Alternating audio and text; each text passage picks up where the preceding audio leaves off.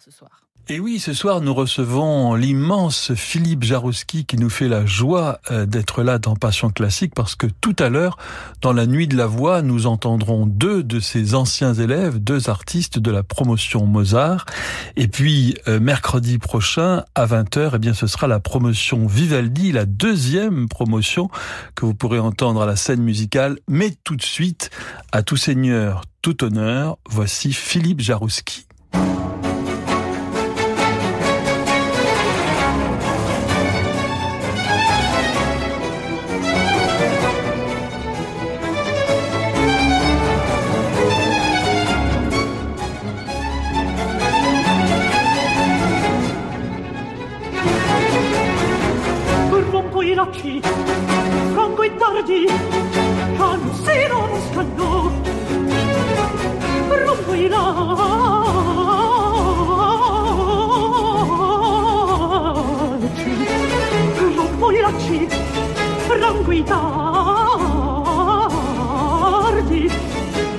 voi la centrale se fino al stadio non guidarci e tardi, guidargli calma se non al stadio calma se non al stadio non guidargli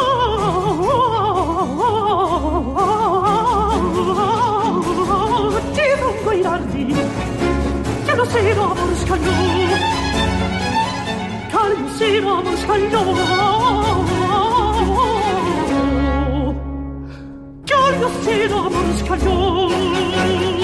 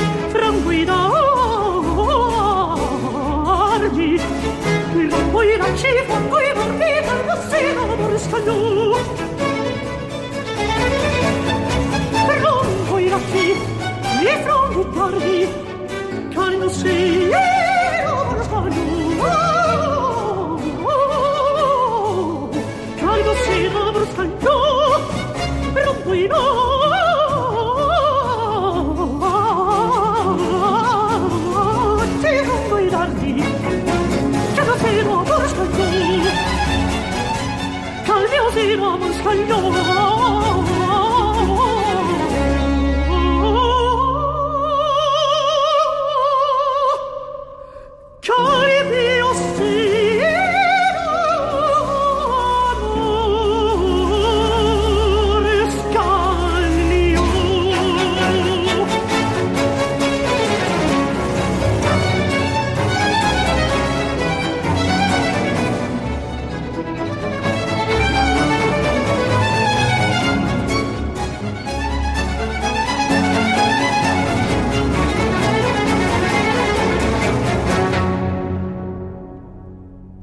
De l'opéra Flavio de Handel par Philippe Jarouski. C'est son dernier album paru chez Zerato. 18h, 19h, Passion classique avec Olivier Bellamy sur Radio Classique. Philippe Jarouski, bonsoir. Bonsoir Olivier Bellamy. Quel bonheur de vous voir. Alors c'est la nuit de la voix de la Fondation Orange euh, ce soir, mais quand on entend la vôtre de voix, c'est le plein soleil. De, Merci beaucoup. De la voix, soleil ininterrompu. Vous avez 41 ans. Oui, je réalisais que ça fait déjà plus de 20 ans que je chante sur scène. Et on fêtera ça d'ailleurs cette année à l'occasion euh, euh, notamment l'inauguration de ma statue au musée Grévin au mois de novembre, qui marquera euh, mes 20 ans sur scène, puisque j'ai débuté au musée Grévin dans un récital en novembre 1999, le siècle, le siècle dernier. Alors, en plus de votre carrière, vous transmettez votre art à des jeunes chanteurs. Qu'est-ce qu'ils attendent de vous, Philippe Jarouski, et qu'est-ce que vous pensez pouvoir leur offrir? Alors, ce qu'ils attendent de moi, alors euh, déjà la l'académie évidemment est, réservée, enfin je, suis en général de, tous les ans six chanteurs, mais il y a aussi des violonistes, des pianistes euh, et des euh, violoncellistes. Euh, on se rend compte qu'il y a une demande en fait, parce que euh, sur sur ce programme de jeunes talents qui est différent des programmes qu'on du programme qu'on fait pour les enfants, c'est plutôt classique. C'est comme une fondation pour aider de, de, futurs professionnels, mais on, on se rend compte qu'il n'y a jamais assez de projets pour cela, qu'il y a énormément d'étudiants dans les grands conservatoires en France et que c'est toujours difficile pour eux de franchir euh, le pas des premiers contrats, des premiers concerts payés. Euh, voilà, donc bien entendu, on leur donne des masterclass, on leur donne des cours, trois fois dans l'année, trois fois une semaine. Euh, on essaie de les faire progresser, de les rendre peut-être plus solides face au métier, mais aussi l'occasion de leur donner des expériences. beaucoup ont fait leur première radio, certains concerts, et puis notamment ce concert qu'on fait mercredi avec la promotion Vivaldi. Pour certains, ce sera la première grande expérience avec un orchestre. Euh, dirigé par Mathieu voilà, l'orchestre Appassionato qui avait déjà fait le premier concert de, de, gala de la promotion Mozart et qui revient cette année. Et c'est vrai que c'est très étonnant parce que on le sait, jouer un concerto euh, pendant un concours euh, ou pendant une audition avec un piano, le jouer avec un orchestre complet, c'est très différent en termes d'énergie, en termes de, même de d'approche du son. Et donc, euh, on tient chaque année à ce que nos jeunes talents de l'académie aient la possibilité de jouer avec orchestre. Alors Philippe Jarouski, moi je me souviens très bien de vos débuts. Euh, vous étiez effectivement au début. Moi je m'en souviens plus. non mais vous aviez un côté effectivement musée Grévin, c'est-à-dire que vous bougiez très peu et vous avez fait des. Euh, la, la, voix était déjà sublime, mais sur le plan théâtral, vous avez fait des bonds de géant. Donc j'imagine que vous avez en conscience acquis euh, tout cela et que vous pouvez donc le transmettre beaucoup mieux. Comment projeter la voix? Comment s'engager? Vous avez raison, euh, Olivier. C'est vrai que j'ai commencé avec cette voix relativement naturelle, très flexible, mais euh, c'était pas une voix puissante du tout. Et euh, il m'a fallu beaucoup de patience. J'ai beaucoup travaillé, et c'est probablement pour ça que j'ai envie d'enseigner, parce que vous savez, il y, a, des gens qui ont des dons, une puissance vocale, un naturel, et qui finalement n'ont pratiquement pas eu besoin de travailler leur technique. Alors, c'est peut-être pas forcément les meilleurs professeurs. Moi, je suis passé aussi par des moments de crise, des moments de difficulté. Il a fallu vraiment que je travaille patiemment, et c'est un petit peu cette expérience-là que j'ai envie de leur euh, de leur communiquer. Euh, beaucoup à la première année d'ailleurs s'attendaient à avoir finalement plutôt un stage de musique baroque.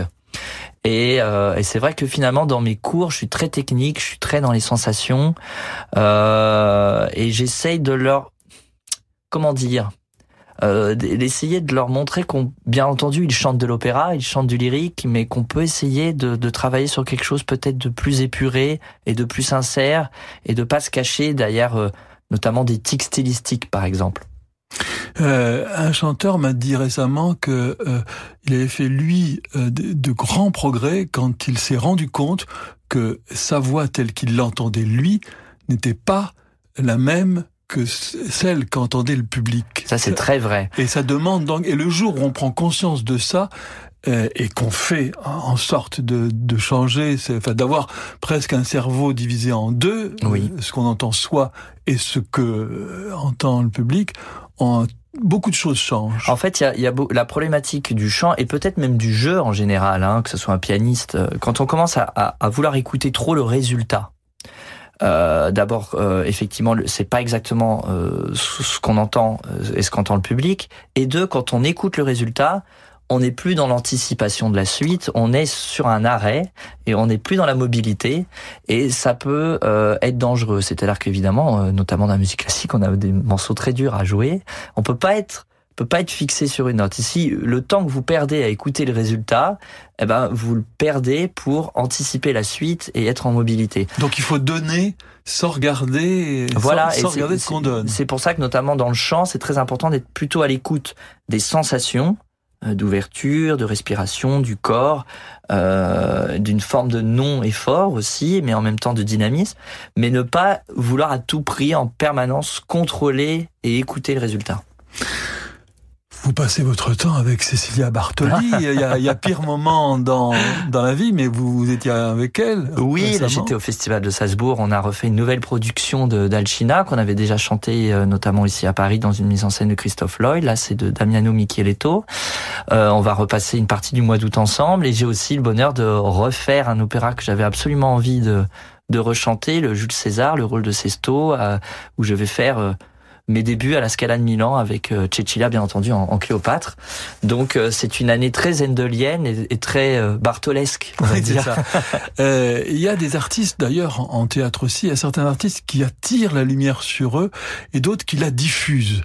Euh, Est-ce que vous avez ce sentiment-là aussi que, avec de chanter avec certains, ça vous donne de l'énergie? Vous sentez Ah que... oui, oui. Bah de toute façon, Cecilia euh, irradie. Elle irradie pas que sur scène, de toute façon. Elle apporte une énergie sur une production d'opéra qui est absolument incroyable, parce qu'évidemment, dans une production d'opéra, euh, on travaille six jours sur sept.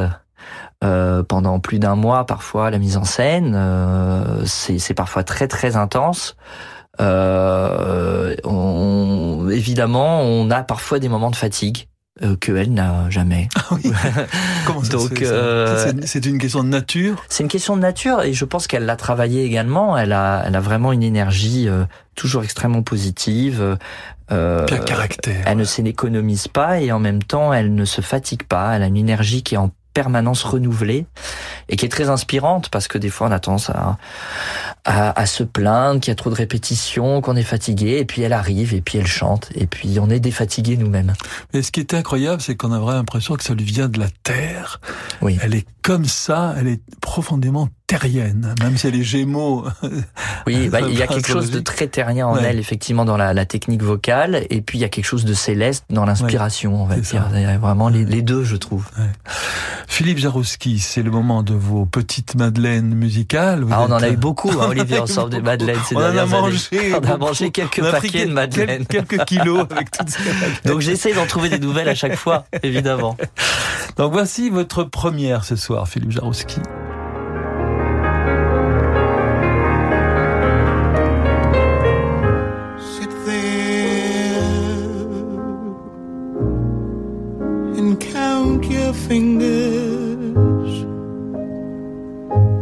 What can you do?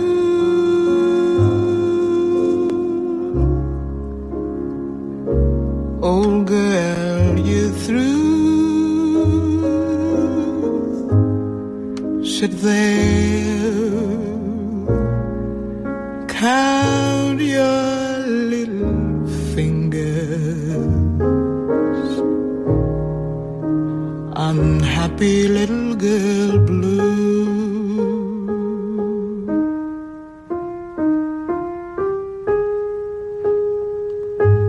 clear.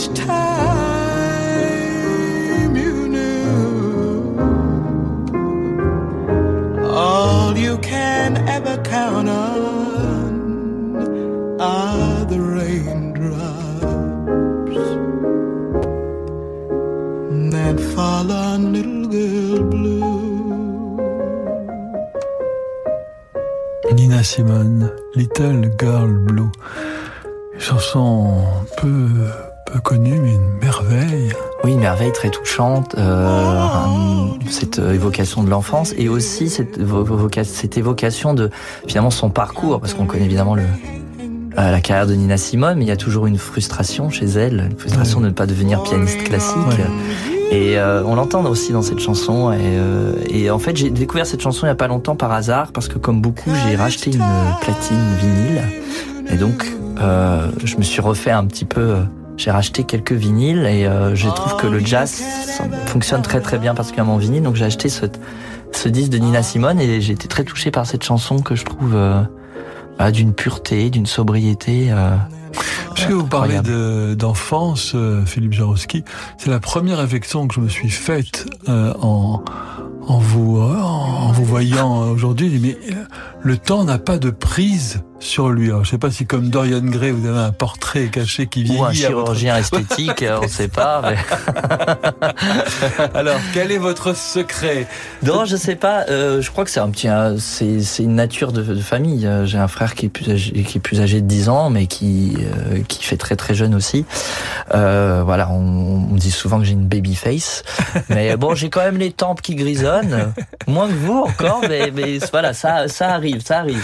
Donc je pense que dans 5 ans, j'aurai une chevelure poivre et sel, je pense. Est-ce que la musique euh, maintient jeune, maintient Alors, en tout cas enthousiaste? La musique et ce métier maintient jeune parce qu'effectivement, on, on, évoquait le travail à l'opéra, euh, euh, la remise en la remise en cause presque permanente, la volonté toujours de maintenir la voix à son meilleur, euh, la curiosité, euh, les rencontres qu'on fait aussi. Euh, on a la chance de rencontrer bah, de, des chefs d'orchestre, des metteurs en scène, euh, des chanteurs euh, de toute génération.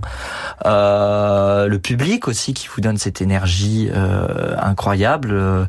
Là, il y a, y, a, y a, quelques mois, j'avais arrêté quatre mois et j'ai repris euh, les concerts pour la tournée Cavalli de, de mars-avril. Alors, qu'est-ce que ça a fait de reprendre? Alors, c'était une un arrêt pas très très très grand, mais c'était euh, c'était quand même nécessaire et ça m'a fait vraiment très plaisir de retrouver, euh, euh, de partager la musique et de retrouver cet enthousiasme de de savoir que bah, vous comptez pour certaines personnes. Euh, c'est toujours très touchant d'entendre des gens qui vous disent qu'ils vous écoutent tous les jours. Euh, et que et qu'il faut pas être blasé de ça. Voilà, j'essaye de, de plus en plus, depuis que j'ai 40 ans d'ailleurs, curieusement, de, de peut-être de, de prendre les choses avec encore plus de de sensibilité en tout cas de parce que moi j'ai toujours une forme de nonchalance. J'arrivais en, en, concert je me disais c'est pas si grave et puis je chantais. Maintenant j'essaye de voilà de prendre toutes les émotions que peuvent m'apporter la scène et, et, de les vivre de manière plus intense. Philippe Jarowski voici maintenant votre deuxième petite Madeleine musicale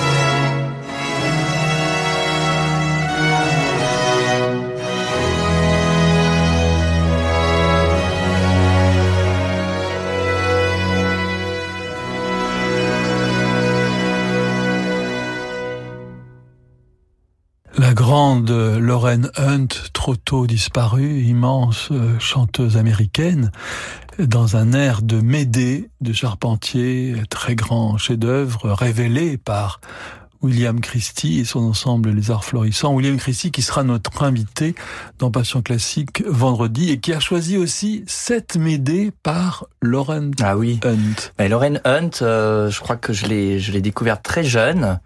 Euh, je l'ai beaucoup écoutée. Je crois que quelque part, ça fait partie des voix que j'aurais aimé avoir cette espèce de voix puissante euh, euh, qui paye content aussi, pleine de fêlures, pleine de. Euh, C'était une artiste, euh, voilà, incroyable. Très, je très crois que d'ailleurs Emmanuel m'a, qui je crois faisait, était dans l'orchestre quand elle a fait m'aider avec Christy, m'expliquait qu'on pouvait pas, même pas l'approcher tellement elle était possédée par le rôle. Il fallait pas trop s'approcher dans les couloirs parce qu'elle était c'était un peu notre Maria Callas du baroque, on dirait. Euh, et euh, je- j'essaye finalement quelque part de, euh, de dès que je peux de, de faire écouter Lauren Hunt, notamment à des jeunes euh, chanteurs, des jeunes artistes, parce qu'effectivement, moi je suis la génération, elle était encore très euh, elle chantait encore beaucoup quand j'ai commencé ma carrière. Et euh, et je trouve ça dommage. Et je, je à chaque fois que je fais découvrir à un jeune chanteur euh, des extraits de, du fameux Théodora aussi de Glyndebourne ou euh, ou d'autres euh, c'est toujours des révélations et des chocs pour les jeunes chanteurs. Donc voilà j'essaye de faire perdurer son souvenir et de et et de partager cette admiration que j'ai pour elle. En tout cas, c'est une chose que depuis que je vous connais, que vous avez toujours eu cette cette joie. euh, Enfin, d'abord d'être un vrai mélomane, de n'être pas centré sur euh, uniquement sur euh, soi-même, et mais vraiment d'être heureux de, de faire partager des musiques qu'il aime aux autres. Oui, oui, oui, oui. Et puis, comme j'ai de faire partager en tout cas les chocs euh, que j'ai eus à l'adolescence, et Lorraine en fait partie. Et donc, euh, euh, voilà. Et puis, à travers aussi Lorraine Hunt, je pense que ce n'est même pas euh, faire partager, euh, voilà, mon, admiration pour elle, c'est aussi ma admiration pour une certaine façon de concevoir le métier. C'était une femme sans concession. C'est une femme qui, euh, voilà, ne se mettait pas en avant elle, mais qui, euh, voilà, travaillait ses rôles et qui avait une forme d'intégrité qui, je trouve, est nécessaire pour être un artiste complet. On est quand même, malgré tout, dans une société où on a besoin euh, de communiquer beaucoup avec les réseaux sociaux, les Facebook, les Instagram, et, parfois j'ai l'impression que nous, les artistes, on, peut aussi de temps en temps se perdre avec cette idée de d'image, de connexion un peu artificielle. Euh, notre job à nous premiers, c'est de faire de la musique et de l'interpréter le mieux possible. Et, euh, et Lauren Hunt peut être aussi un exemple pour cela. La musique française, euh, Philippe Jarouski, elle a la part congrue dans votre répertoire. Je sais Oui. que votre prochaine promotion s'appellera Promotion Ravel à la scène Oui. musicale. Alors c'est déjà un, un, un- pas, euh, mais euh, bon, même si vous avez déjà chanté. On a fait, aussi. oui, j'ai fait de la mélodie française. C'est Oui. vrai que la frustration, c'est, il y a pas, il y a, y a, il y a- il y a rien pour moi, finalement, pour nous, les contre-ténors en, en musique baroque, euh, très très peu. C'est pour ça d'ailleurs que j'ai fait aussi beaucoup de mélodies françaises parce que pour un chanteur, c'est très important de chanter dans sa langue parce qu'il y a euh, une résonance des mots émotionnels dans votre corps, dans votre euh, qui est totalement différente qu'une langue étrangère. Parce que haute contre et contre ténor, c'est euh, C'est très différent. Voilà, c'est il faut savoir que la France, évidemment, à l'époque baroque, était euh, le seul pays européen qui résistait à l'invasion des, des castrats. Et euh, on a inventé finalement plus ou moins cette voix de haute conte qui est une sorte de ténor sur aigu euh, pour euh, interpréter les rôles de héros que interprétaient les castrats finalement dans les autres euh, dans le répertoire italien. Et euh, c'est très intéressant aussi de se dire que programmement les voix de haute contre euh, français et les voix de castrat alto étaient pas si différentes puisqu'on sait que les castrats alto chantaient beaucoup en voix de ténor, en voix de poitrine dans le médium. Donc euh, finalement, c'était peut-être pas totalement différent en tout cas dans euh, dans la tessiture et dans l'émission. Philippe Jarouski, c'est le moment d'une page de publicité et nous nous retrouvons très vite pour la suite de votre programme dans Passion classique. Jaguar E-Pace, élu voiture de l'année, design de l'année, voiture verte de l'année, voiture européenne de l'année, voiture électrique de l'année, voiture innovante de l'année, meilleure voiture premium électrique, voiture anglaise de l'année. 62 récompenses à travers le monde. C'est le palmarès de la Jaguar E-Pace, notre SUV 100% électrique, 4 roues motrices, 400 chevaux, zéro émission de CO2. Pour découvrir ses performances et bénéficier de nombreux avantages fiscaux, dont 6 000 euros de bonus écologique et l'exonération de la TVS, venez l'essayer chez votre concessionnaire. Conditions sur jaguar.fr. Maman, elle coûte cher la maison de boucle d'or? Je ne sais pas, ma chérie. C'est une maison dans la forêt, alors... euh, Plus cher que celle des trois petits cochons? On ne sait pas comment sera le marché de l'immobilier demain, mais une chose est sûre, il vous est possible de reprendre le pouvoir sur votre budget en changeant d'assurance emprunteur. Avec Arcagip, vous pouvez réaliser d'importantes économies sur votre contrat et bénéficier de garanties personnalisées. La souscription Arcagip est très facile et peut s'effectuer en moins de 20 minutes chez un conseiller AXA. Retrouvez-nous sur agipi.com. Agipi, partenaire d'AXA. Oh. Et si on était sûr d'être tout le temps connecté à l'étranger pour ses clients? Moi, avec mon forfait Orange Performance Pro, j'envoie mes mails et transfère des fichiers depuis l'Europe, les USA et le Canada. Et moi, en plus, avec les recharges data, j'anticipe et je gère ma pizzeria depuis la Thaïlande. Ben, moi, je peux prendre une recharge data avec l'appli Orange Pro depuis le Népal. Ah ouais, t'as pas froid aux yeux, toi, hein? Avec les forfaits Performance Pro et les recharges data adaptés à votre destination, restez connecté à votre business où que vous soyez. Vous rapprochez de l'essentiel. Orange. Offre soumise à conditions disponible en France métropolitaine réservée aux professionnels. Conditions et détails sur orangepro.fr.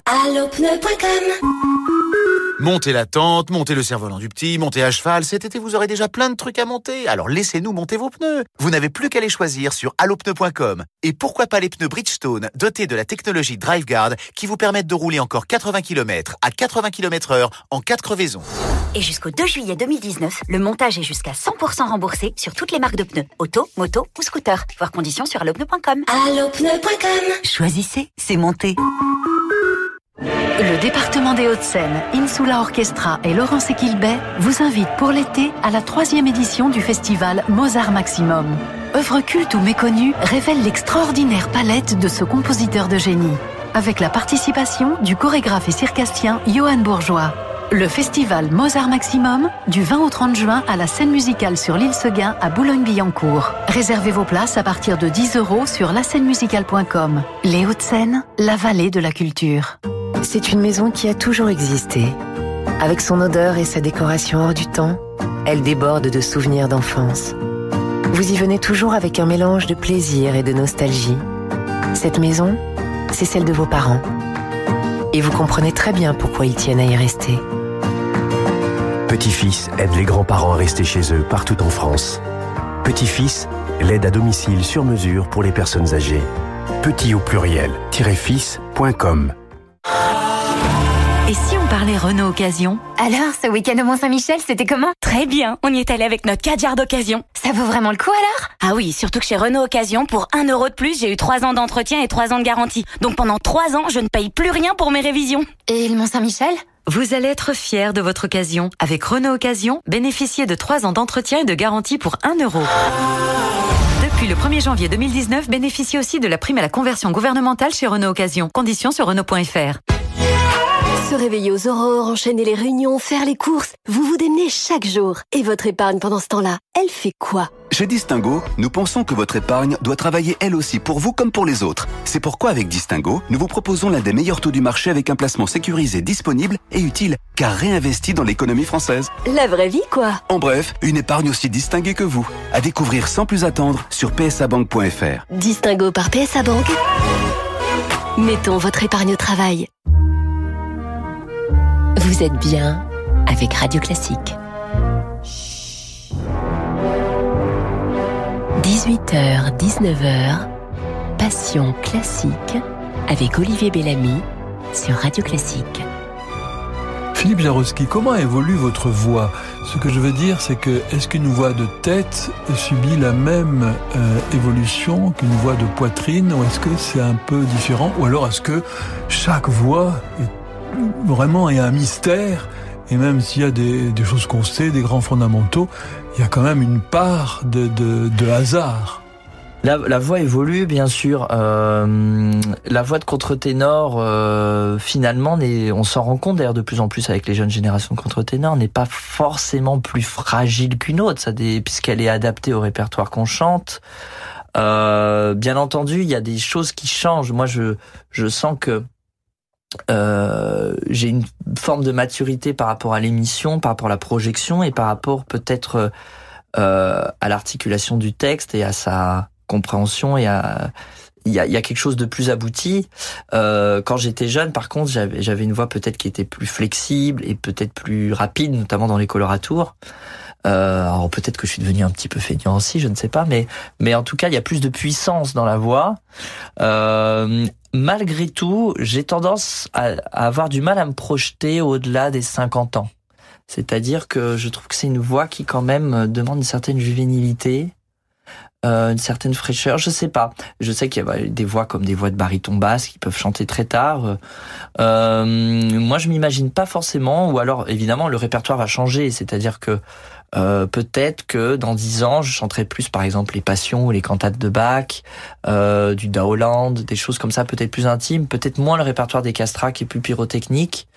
Mais euh, mais ce qui m'a surpris dans l'évolution de ma voix et que je, auquel je ne m'attendais pas, j'étais convaincu il y a 20 ans que la voix deviendrait de plus en plus alto, disons et que finalement elle s'est maintenue plutôt dans une zone de mezzo-soprano et que finalement la tessiture n'a pas tant changé que ça. Mais ça, c'est du travail. Alors, c'est du travail évidemment pour le maintenir, mais c'est vrai qu'avec le l'âge et le corps qui changent, on a on aborde les, certaines notes de manière très différente. Euh, une chose est sûre, c'est que je me sens en tout cas beaucoup plus, euh, beaucoup moins complexé et beaucoup plus à l'aise dans des grandes salles que je l'étais auparavant, il y a 10 ans ou 15 ans, et que euh, je suis beaucoup plus serein euh, par rapport justement euh, à cette euh, à cette idée de finalement de, de, projeter la voix dans des salles quand on chante son micro. Et j'ai beaucoup travaillé, il m'a fallu beaucoup de patience. J'ai beaucoup travaillé pour ça et Mais la, la, la projection, c'est intéressant d'en oui. parler, Philippe Jaroski, parce qu'on croit qu'il s'agit d'une puissance pas forcément du tout de puissance quand on entend certains acteurs qui murmurent Exactement, avec oui. une technique parfaites et adaptées, on les entend très haut. Alors que certaines fois, il y en a qui braillent et on les entend pas, on les comprend pas. Alors, ce phénomène, il est pareil, vous avez raison, c'est l'acteur euh, de théâtre notamment, euh, c'est-à-dire que la, la, phrase est susurrée, mais elle résonne dans tout le corps, elle est ah, portée d'une émotion. Et c'est vrai que à l'opéra, ce qui est très difficile, on a, je crois, déjà parlé ensemble, c'est qu'on a, on est obsédé par cette idée que euh, qu'il faut projeter la voix vers le public et on peut avoir tendance un petit peu à à perdre une partie de soi en fait, c'est-à-dire de, de, de vouloir que la voix sorte avant même qu'elle soit enrichie de, de vous, de vos émotions, de votre corps. Et euh, c'est ce que je travaille beaucoup, notamment avec mes, mes jeunes chanteurs, mes jeunes talents, parce que euh, quand on est jeune, on a, on a tellement de choses à prouver et en même temps on peut on peut se perdre un peu et perdre une partie de, de ce qui fait notre propre richesse, notre individualité. Et, euh, et effectivement, on a cet effet à l'opéra parfois de voix qui font beaucoup de bruit de près, mais pas tant que ça de loin. Et ça, c'est justement bon, c'est des effets acoustiques, c'est la brisure des des ondes. Et euh, il y a parfois des voix qui ne sont pas si grandes, mais qui peuvent projeter loin par leur euh, par leur clarté notamment. Alors vous avez fait un, choix magnifique, Philippe Jaroski, pour votre passion classique de ce soir. C'est le spectre de la rose d'Hector Berlioz par Anne-Sophie von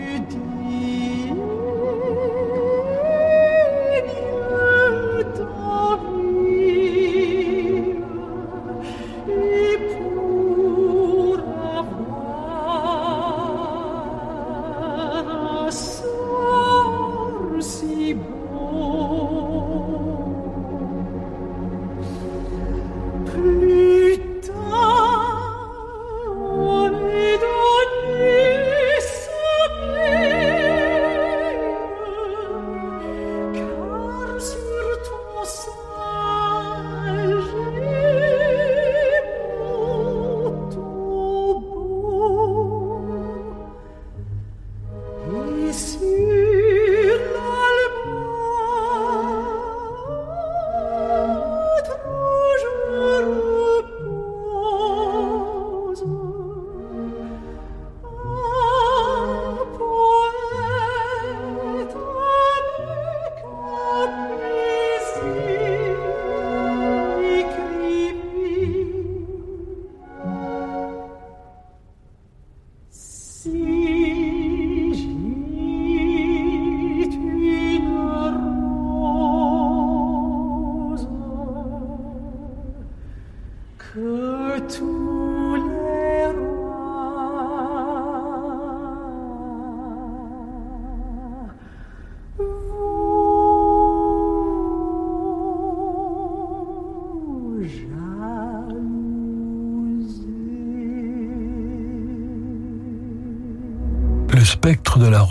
Extrait des Nuits d'été d'Hector Berlioz par Anne-Sophie Fonauteur. Les musiciens du Louvre Grenoble euh, sont dirigés par Marc Minkowski. C'est tellement, c'est délicat. Oui, euh, j'aime beaucoup cette version parce que je la trouve tellement juste au niveau du tempo. Parce qu'il y a parfois des versions effectivement un peu plus lentes, ça peut se concevoir, mais là je trouve qu'il y a un naturel. Ouais, c'est ça. Euh, finalement, peut-être l'un des plus beaux naturels de diction chez une femme qui n'est pas française et qui euh, interprète magnifiquement le répertoire français. J'ai choisi cela parce que j'ai eu l'occasion de chanter les Nuits d'été de Berlioz euh, plusieurs fois en entier. Euh, et je décide, j'ai décidé justement pour le, le concert de mercredi euh, ah. d'interpréter ce spectre de la ah, rose que j'aime beaucoup et j'affectionne tout particulièrement. Donc c'est mercredi à, à, la scène musicale. Voilà, je chanterai juste le spectre, mais c'est, je crois que c'est ma préférée évidemment. Ah, je pense qu'il y en a qui vont venir même euh, uniquement pour ça, mais évidemment en plus, ils auront la joie d'entendre euh, la promotion. Oui, oui, oui, j'encourage vraiment vivement le, les auditeurs à venir écouter euh, parce que c'est finalement assez rare d'avoir des concerts où on passe du violon au piano, au violoncelle, au chant, euh, avec des œuvres très variées. On est, on a de Gluck, euh, Vivaldi, à Shostakovich. Euh, et puis, c'est très touchant de voir tous ces jeunes talents qui ont tous leur personnalité tellement différente. on, s'en rend compte même quand ils, montent sur scène finalement, même avant de jouer. Donc euh, c'est euh, un gala finalement euh, très varié et donc on a 24 jeunes talents qui, qui partagent la scène et c'est finalement des concerts assez rares. Il y a beaucoup de, de contre-ténors euh, en, en, ce moment, euh, Jacob. Bah, beaucoup trop, je dirais. oui, il y, a, il y a- évidemment, il y a il y, a- il y en a d'autres. Pourquoi, pour- pourquoi cette euh, Ben, je crois qu'en fait, on disait d'ailleurs, euh, euh, même ensemble, je crois qu'il y a dix ans, on disait déjà ça, qu'il y avait une mode des contre-ténors, une mode du baroque. C'est pas vraiment une mode, c'est que le baroque s'est installé définitivement dans le paysage Ouais. classique euh, et va y rester, je crois, euh, puisque c'est une, c'est une devenue une un répertoire aussi défendu presque que le classique ou euh, la musique contemporaine ou la musique romantique. Et puis il y a que- des contre-ténors dans la musique contemporaine aussi. Exactement, et, et je crois que je crois que du coup, bah, euh, de plus en plus d'opéras, de salles de concert se mettent à produire des, euh, des opéras ou des concerts de musique baroque, et qu'il faut bien des contre-ténors un peu partout dans le monde qui qui assument les, ces parties-là. Je pense qu'il y a eu aussi de- une évolution esthétique, une évolution technique. On s'est rendu compte ces dernières années que les limites qu'on imposait euh, à cette voie-là ont un peu volé en éclats, les limites de tessiture, les limites de puissance et les limites de répertoire, comme on en a parlé, et que chaque contre-ténor peut finalement même se spécialiser parfois dans autre chose que le baroque. Et, euh, et je trouve ça euh, très encourageant. Euh, Il y a, c'est très fascinant de voir aussi que voilà, il y a des voix très différentes de contre-ténors aussi. On avait parfois tendance à penser que les voix de contre-ténor étaient toutes les mêmes. Oui. Euh, et on oui, se rend alors compte ça que c'est voilà, ça c'est vrai. On a beaucoup dit à un moment donné que c'était une voix blanche, etc. Et Voilà. vous qui vouliez devenir peintre, euh, je crois, Oui, hein, oui, oui. euh, si vous n'avez pas été chanteur, vous seriez devenu peintre probablement. Euh, d'une certaine manière, vous avez mis des, des couleurs dans votre voix. hein. Oui, moi, on peut dire que euh, j'ai, je pense, contribué à changer l'image du contre-ténor. Je pense que j'étais un des premiers contre-ténors à chanter dans une zone de soprano, mezzo-soprano, surtout quand j'ai commencé. Euh, curieusement, maintenant, des fois, on a l'impression que c'est plus difficile de trouver des voix d'alto grave. Euh, Il y a énormément maintenant de, de, de contre-ténors qui peuvent monter très haut et qui ont cette voix plutôt euh, lyrique de mezzo-soprano. Et c'est vrai qu'avant, on pensait que voilà le, contre-ténor était plutôt destiné au répertoire anglais, au répertoire plus chambriste, plus intimiste. Et euh, il y a parfois maintenant des contre-ténors qui ont plus de voix que certaines femmes. Et ça, ça veut bien dire que c'est c'est pas une il n'y a pas une nature de contre-ténor, il y a des natures physiques différentes tout simplement. Vous pourriez diriger un, orchestre, vous l'avez déjà fait Oui, je, dirige mon orchestre depuis de nombreuses années, artistiquement, on va dire, pas physiquement, mais euh, Est-ce est que vous pourriez diriger, je sais pas moi, Alors, une, il est- il est- une symphonie de Mozart ou une symphonie Alors de on va faire une petite annonce, il est encore trop tôt pour dire où et quoi, mais je, je vais diriger mon premier opéra en 2022. Ah. Euh, voilà, je vais euh, et je suis très très content de ça parce que euh, je ne suis pas encore un vieux chanteur, mais euh, j'ai déjà 20 ans de carrière et effectivement de peut-être de devenir au, au fur et à mesure un jeune chef, c'est peut-être la meilleure chose qui puisse m'arriver. Et euh, et donc voilà, et donc il me reste trois ans pour me préparer. Donc souhaitez-moi bon courage. Ben, je vous souhaite bon courage et je me demande si vous n'aviez pas l'intention. Alors, je sais que vous avez fait du violon jeune, mais vous avez choisi un concerto pour piano de Shostakovich. Mais est-ce qu'il veut jouer du, du piano ou diriger du Shostakovich? Alors j'ai choisi également ce concerto parce qu'il sera au programme Ah, de mercredi. Et j'adore Shostakovich, ça vous le savez.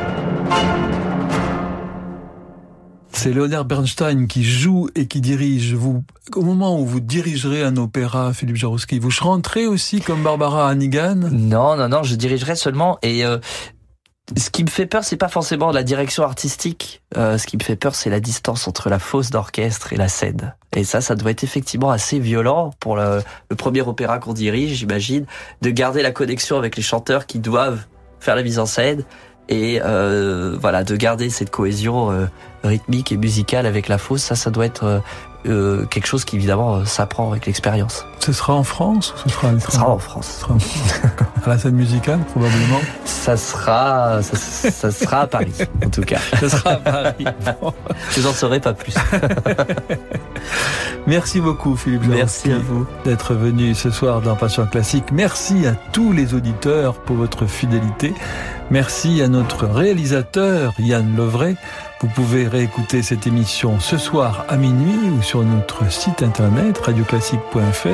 Je vous donne rendez-vous demain à 18h en compagnie de Nelson Montfort. Je ne sais pas si vous aimez le tennis euh, ou le Moi, j'ai patinage déjà artistique. rencontré Nelson, ouais, Oui. c'est un fan de musique classique. Et oui, tout de suite, vous retrouvez Jean-Michel Duez. Bonne soirée à toutes et à tous sur Radio Classique.